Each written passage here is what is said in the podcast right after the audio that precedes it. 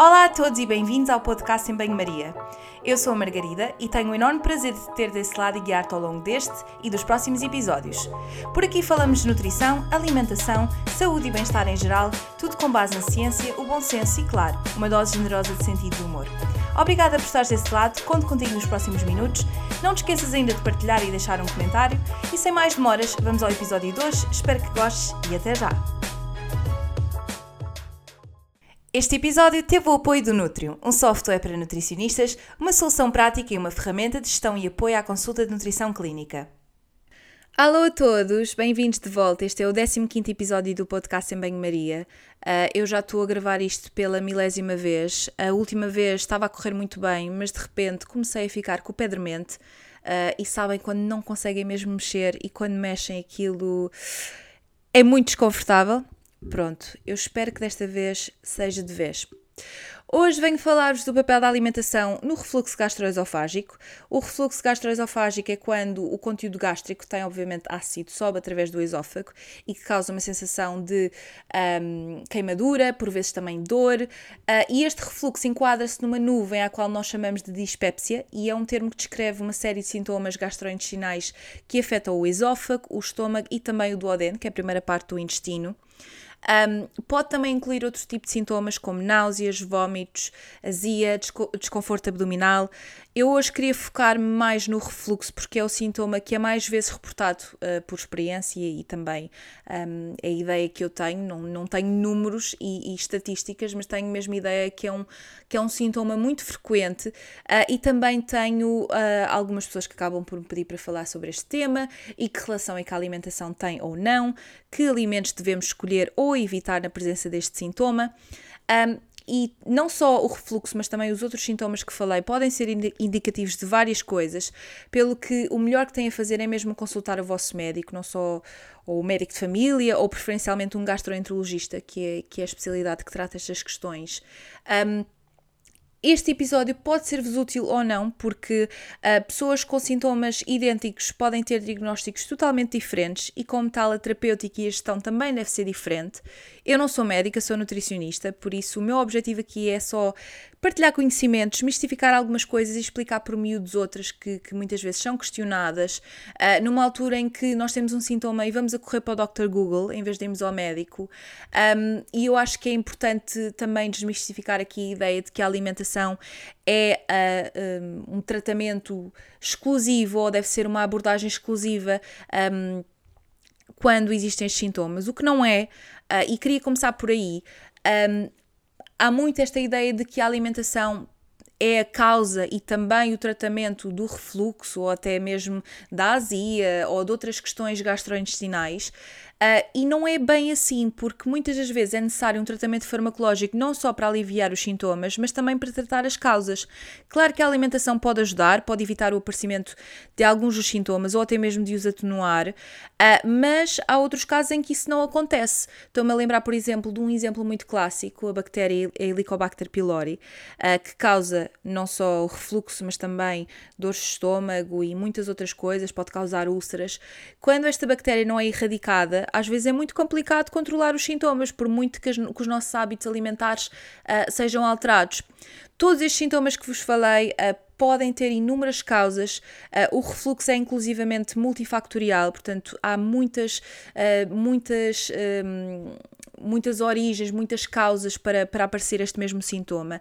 E como, como disse e volto a dizer e volto a reforçar, é muito importante vocês irem ao vosso médico e tentarem obter um diagnóstico. Queria também chamar a atenção para alguns sinais de alarme, nomeadamente perda de peso uh, involuntária, se tiverem sangue nas fezes ou se vomitarem conteúdo com, com sangue ou tiverem uh, uh, um vômito persistente, dificuldade e até dor na deglutição.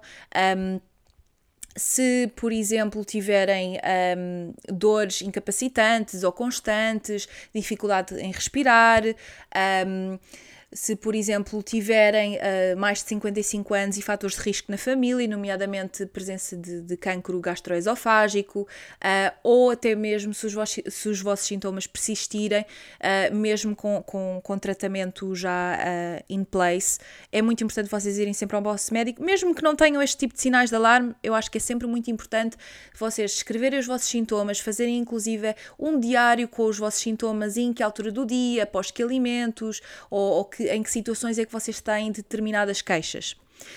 Um, muitas vezes acabam por, por vir à, à consulta de nutrição e, e, e, há muitas pessoas que acabam por se queixar que o médico só prescreve eh, medicamentos. E eu queria também reforçar que às vezes estes medicamentos são importantes e que o médico não tem, uh, o, o, papel do médico não é uh, prescrever medicamentos, é muito mais que isso. E que alguns medicamentos são muito necessários. Estou-me a lembrar, por exemplo, uh, no caso do refluxo, há, um, há uma classe de fármacos que, de, que é que se que pertence a uma classe que são os inibidores da bomba de protões, onde se insere o omeprazol, que é um, um fármaco muito conhecido, uh, que é muitas vezes uh, é muito importante, na, portanto, não só no alívio, mas também no tratamento uh, deste, desta sintomatologia. Eu vou deixar nas notas do episódio um episódio também de um podcast que eu gosto muito, que é o Evidente e a Médica, que é um podcast mais direcionado para profissionais de saúde, mas eu acho que a forma como eles explicam é, é, é muito feliz no sentido em que é, é, é, simples, é concisa e eles falam muito da terapêutica eh, no caso de, de refluxo e de outras, outras questões associadas à dispepsia uh, e eles falam muito disto que muitas das vezes as pessoas não cumprem o tratamento até ao fim uh, e que o tratamento exige um, uma frequência e um tempo específico e quando este tratamento não é feito de forma um, prevista, os sintomas podem voltar a aparecer. E também falam do facto de serem, de serem fármacos que são essenciais e que às vezes nós acabamos por alterar os nossos, a nossa alimentação e o estilo de vida. E claro que uh, a alimentação uh, e alterações de estilo de vida é a primeira linha de intervenção, mas muitas das vezes estes fármacos são um, são essenciais. Eu vou deixar nas notas do episódio uh, para que vocês possam ouvir quando tiverem tempo e se tiverem interesse. Um, é engraçado que a alimentação, no caso do refluxo, a evidência não é super clara uh, e vocês aí vão perguntar bem, mas é preciso evidência científica para tudo? Bem, na teoria é, mas a ciência não é perfeita, as doenças gastrointestinais são uma espécie de iceberg e nós só conhecemos a pontinha, ou melhor, é quase como se a ponta do iceberg representasse o tratamento eficaz para doenças que são conhecidas. Uh, e obviamente que isto não inclui só a questão do refluxo. Um, e, obviamente, que nós, a ciência não faz estudos de tudo, de todos os alimentos, não relaciona com todo, tudo que é doenças e que muitas das vezes a eliminação de determinados alimentos tem muito a ver com aquilo que as pessoas reportam como melhoria de sintomas quando evitam determinadas coisas. Na parte do refluxo, eu acho que é muito importante reforçar aqui algumas questões do estilo de vida, não só a alimentação. Um, mas, por exemplo, coisas tão simples como evitar o uso de roupa muito apertada, um, não ir para a cama logo a seguir uh, à ingestão de, de, de, de alimentos, uh, nomeadamente à noite, quando se vocês jantarem muito tarde, um, isto pode ser um trigger para os, para os vossos sintomas, porque se vão logo para se vão logo dormir e se vão logo deitar-se, podem potenciar o aparecimento um, de refluxo. No caso do álcool, e do tabaco são também conhecidos como dois fatores que podem precipitar a secreção de ácido no estômago uh, e podem ter uma ação ao nível da motilidade também. Um, e por isso, uh, e não só por isso, por outras questões, até porque é bem sabido que o álcool e o tabaco uh, devem ser evitados, independentemente de existir refluxo ou não, mas podem eventualmente potenciar um, o aparecimento de refluxo e também muitas outras coisas, nomeadamente cancro gástrico. Há, um, há, uma forte correlação um, entre estes dois fatores e o aparecimento desta doença. Um, no que diz respeito à alimentação, uh, é muito engraçado o facto de a evidência ser um bocado. Uh, há um, um, certo conflito de, em relação a determinados alimentos e, portanto, eu acho mesmo que o melhor a fazer é vocês identificarem que alimentos é que vos causam sintomas e evitar, obviamente, esses mesmos alimentos.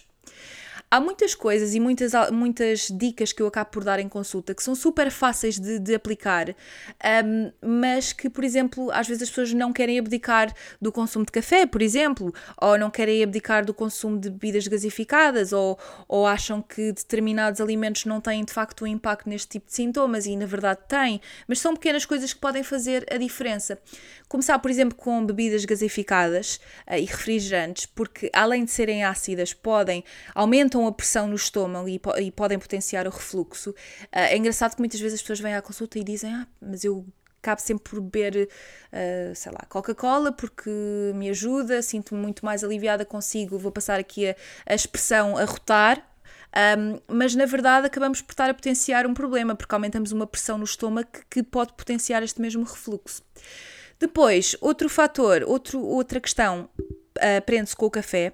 Os estudos são bastante contraditórios e pensa-se que isto pode, pode ter muito a ver com uh, o facto destes estudos terem uh, sido feitos em populações muito heterogéneas, ou seja, uh, portanto, populações muito diferentes e cujos hábitos de café sejam diferentes, o tipo de café e o processamento seja diferente também.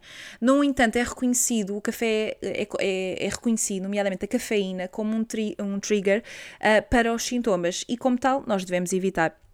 Eu acho que.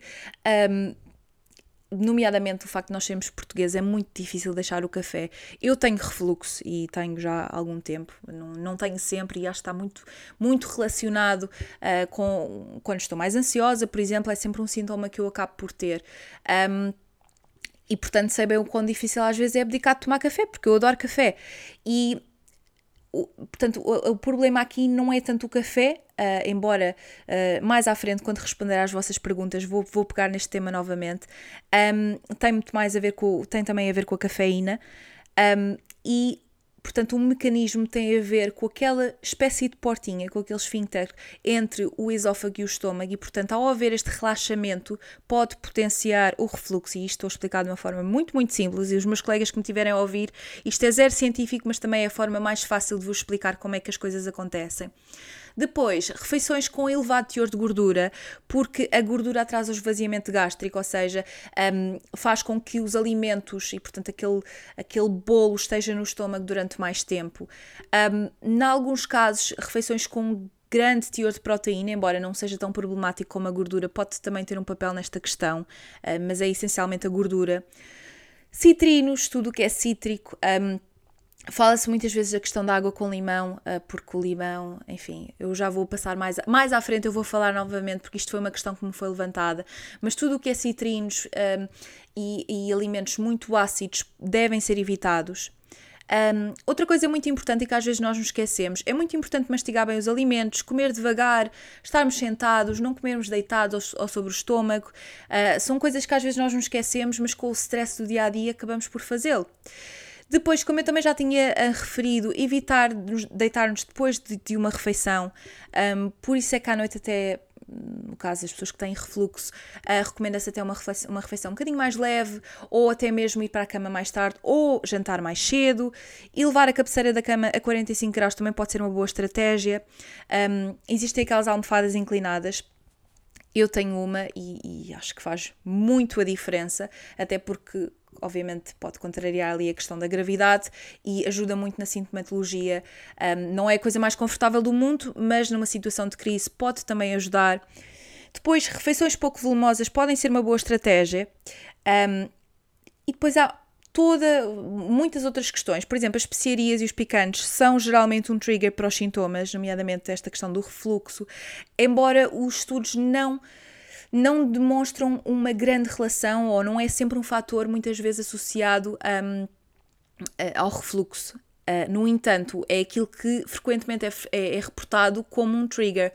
Um, o que, o que pode eventualmente um, estar relacionado com estes mesmos sintomas, portanto, quando nós consumimos estes alimentos, tem a ver com o facto de, de das spices e tudo o que é picantes irritarem a mucosa, que muitas vezes já se encontra inflamada por, por, por outros motivos, ou por, por uma questão, ou aquelas pessoas que já, que já têm uma gastrite. Um, as pessoas reportam também que o pimento e a cebola pode também, uh, pode também causar estes sintomas, no entanto, é uma coisa que varia muito de pessoa para pessoa, ou seja, não é. Um, e isto aplica-se em qualquer outro alimento que eu falei ou com, qualquer outro exemplo que eu dei. Um, há determinados alimentos que podem potenciar os sintomas de uma pessoa, mas não potenciar noutra. Portanto, e como eu disse também, o facto de a evidência não ser muito clara e, clara e não se. Um, nós não sabemos bem, muitas vezes, qual é que é o mecanismo que está por detrás uh, do sintoma mediante a presença de determinado alimento, isto é muito mais fácil quando é, quando é feito e é a forma mais adequada é ver individualmente que tipo de alimentos é que nos causam sintomas e, obviamente, evitar esses mesmos alimentos. Também o chocolate, novamente, evidência um, é pouco clara, mas é reconhecido como um, um trigger um, dos, dos, sintomas. Uh, e depois uh, é engraçado que vêm sempre muitos outros alimentos e uh, remédios naturais, por assim dizer, ou como, como costumam chamar-lhe, nomeadamente o vinagre de cidra ou água com limão. A evidência é reduzida, muito reduzida, uh, e, e nem, nem sequer faz sentido, porque uh, se vocês pensarem bem, e isto tem muito a ver com aquela teoria da dieta do pH, que é uma coisa que me faz imensa confusão. Uh, por muito que a água com limão, e que é o que se diz, uh, torna-se básica no estômago, uh, para já isto é uma estupidez, ponto número um, porque qualquer, qualquer alimento que nós, que nós vamos consumir não vai ter um impacto no, no pH sanguíneo e tudo, tudo aquilo que nós consumirmos, o nosso organismo vai encarregar-se de, através de mecanismos de homeostase, ou seja, manter ali o equilíbrio, vai tratar de neutralizar não só o facto de ser ácido ou o facto de ser básico, o que seja. Um, e portanto, isto não é uma questão com a qual nós nos devemos preocupar. E sendo, uma, sendo, uma, um, sendo alimentos ácidos, vão obviamente irritar o estômago que muitas das vezes já está inflamado, além de que tem um impacto muito grande uh, na nossa saúde oral. Isto é, são. Um, acaba por. Uh, agora está-me a faltar a palavra. Um, atacar aquilo que é o nosso, o nosso esmalte, os nossos dentes, e portanto não é, não é de todo uma, um, uma estratégia a adotar. Depois, um, fala-se também da aloe vera, Uh, existem muito poucos estudos e a maioria são de má qualidade, por, ou seja, por muito que uh, até haja alguma evidência, estudos ditam que uh, o consumo de extrato de aloe vera possa melhorar os sintomas, quer dizer, os estudos são feitos, não têm grande qualidade e, como tal, não, nós não podemos extrair, extrair disso uma guideline ou uma recomendação geral. Depois, gengibre e curcuma, ou mais especificamente a cur curcumina, um, existem alguns estudos, mas também não se sabe ao certo que doses e que circunstâncias e em que circunstâncias é que, é que devem ser tomadas. Um, eu tenho conhecimento, isto é por experiência, não está nada documentado, que o chá de gengibre fresco pode ajudar no desconforto abdominal e também no refluxo, mas novamente isto são tudo experiências individuais, não é algo que, que é obrigatório e que, que, que acabo por recomendar a toda a gente. Depois, um dos fatores também muito importantes e que não tem a ver com a alimentação diretamente, uh, está relacionado também com, um, com o stress. Um, eu queria chamar-vos a atenção que qualquer parte do, do, do trato uh, gastrointestinal um, é, é muito sensível às nossas emoções uh, e nós muitas vezes fazemos aquela desconexão entre uh, portanto, a parte física e a parte emocional uh, e, e, é muito difícil nós fazermos esta mesma desconexão e há muitas doenças físicas que têm como base um, fenómenos um, psíquicos. Uh, e, e, muitas vezes acabamos por falar em doenças psicossomáticas. E claro que o estômago, uh, ou qualquer outra parte um, qualquer outra parte do, do tubo gastrointestinal é sensível às emoções. Uh, e como tal, o stress é um dos fatores que pode agravar estes mesmos sintomas e que às vezes, se não tratarmos estas questões, não nos adianta também alterarmos a, a nossa alimentação porque uh, pode não, não ter um, um, um efeito um, direto. e pronto, penso que eu falei de algumas, alguns, alguns alimentos como vos disse, a evidência não é mega clara e não é uma coisa que, um, que haja grande consenso. Os estudos são completamente contraditórios, em algumas das vezes, do género dizer que este alimento potencia e outro que vem dizer que não, que não tem nada a ver. Uh, e como tal, acho que é muito importante nós uh, vermos isto de uma perspectiva individual e vermos também que tipo de alimentos é que vos vão causar sintomas. Infelizmente, não há grandes estratégias ou alimentos específicos que possam atenuar, isto é, eu estou com refluxo e, como tal, vou consumir aquele alimento para tratar. Eu acho que a chave aqui é a, a prevenção, acima de tudo e isso vai ao encontro de todas as, um, todas as recomendações que eu dei anteriormente e depois também, obviamente, a gestão farmacológica que é muito importante também e, faz, e haver um diagnóstico, não é? Porque todos nós podemos ter refluxo, uh, isto pode não estar relacionado com nada patológico, às vezes podemos ter uma refeição muito volumosa e por, pelos mais diversos motivos termos uh, refluxo e portanto isto pode não ser patológico. Agora, quando é algo constante, então pode ser indício de que algo não está bem e, como tal, podemos obter um diagnóstico e uma terapêutica associada. E pronto. Já estamos no fim, isto é um episódio curtinho e tenho a certeza que também já estão mega fartos de me, de, de me ouvir falar. Um, há uns dias eu fiz umas perguntas no Instagram e quero dar-vos a resposta aqui num momento muito curtinho com o apoio do Nutrium e que tem como objetivo desmistificar uma série de mitos associados aos temas que trago aqui e que espero fazê-lo em cada episódio curtinho. Um, Espero que isto possa, de certa forma, combater a desinformação que anda para aí e também dar-vos algum conhecimento e know-how de forma a que vocês possam fazer escolhas mais saudáveis e uh, mais informadas. Vamos a isto?